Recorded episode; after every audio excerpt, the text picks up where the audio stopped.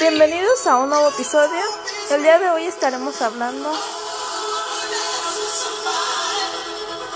sobre cómo nos vemos dentro de 5 años.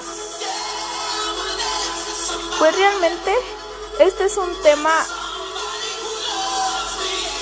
amplio y que requiere de bastante análisis personal.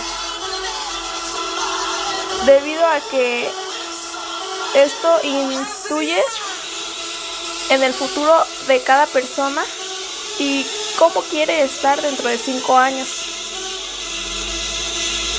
En mi persona, actualmente tengo 17 años. Dentro de 5 años tendría 23 años y estaría cursando como el último año de universidad, creo. Pero aquí hay una cuestión muy relevante, ya que realmente yo no sé cómo me quiero ver dentro de cinco años y yo siento que somos varias personas de actualmente yo siento que hasta de mi edad o de otras edades que realmente no tienen ni idea de cómo se quieren ver realmente dentro de cinco años. Y habrá otras que ya tienen claramente definidas sus metas, sus proyectos y todo lo que quieren hacer y cómo se ven dentro de cinco años. Por, ella, por esas, esas personas ya no se tienen que preocupar, pero las personas que todavía no tenemos bien definido qué onda con nuestra vida, tenemos que empezar a planear desde ahorita en el presente una base estable para poder construir nuestro futuro conforme van pasando el tiempo. Porque no puedes construir el futuro en el presente, estamos de acuerdo. Aquí hay otra cuestión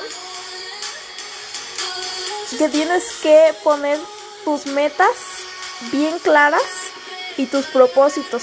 Son cosas muy diferentes.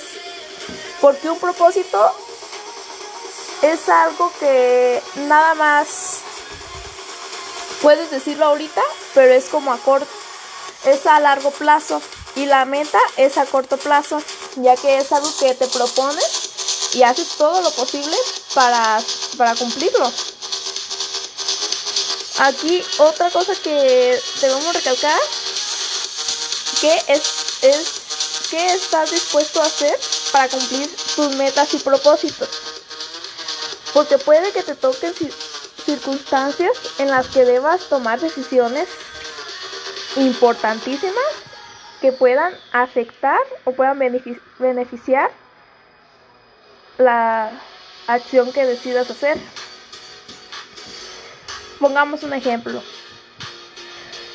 ¿Qué tal si yo para poder cumplir mi meta de tener mi propia empresa, pero me llega una oferta en la que puedo ser directora de una empresa, pero ya debo de cambiarme de ciudad, este,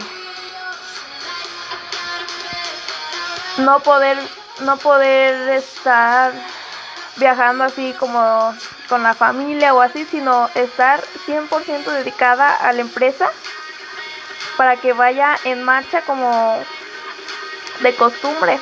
Ahí tienes que tomar una decisión importantísima de qué prefieres, si estar con tu familia y dejar al lado tu, tu sueño, tu meta, o cumplir tu meta y dejar de lado tu familia.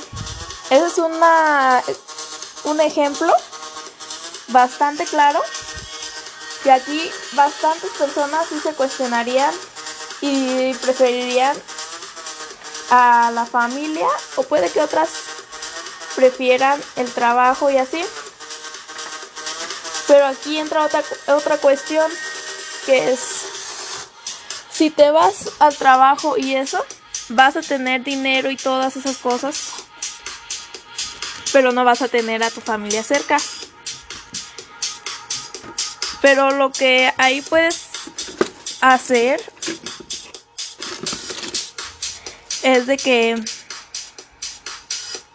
bueno, se puede hacer, pero si no está permitido tener a la familia cerca, debe ser por algunos motivos o así.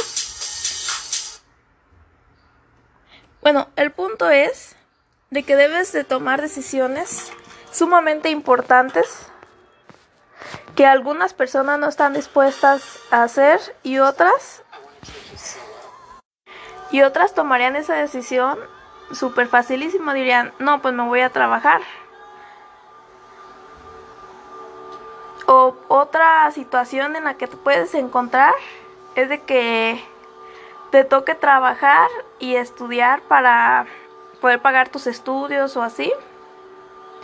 Ahí estarías presionadísimo, full, porque tienes que mantener tu vida económicamente y tienes que salir adelante con la carrera para poder tener algún título o algo. Y aquí entra otra cuestión. Sales de la carrera y todo y no tienes trabajo. O sea, tanto, tanto que te vayas a esforzar o así en terminar tu carrera, tus estudios y todo, para que al salir no haya ofertas laborales o así, es otra cuestión que impide que cumplas tus metas. Y ahí tienes que tomar diferentes diferentes decisiones conforme vas viviendo el presente y el futuro.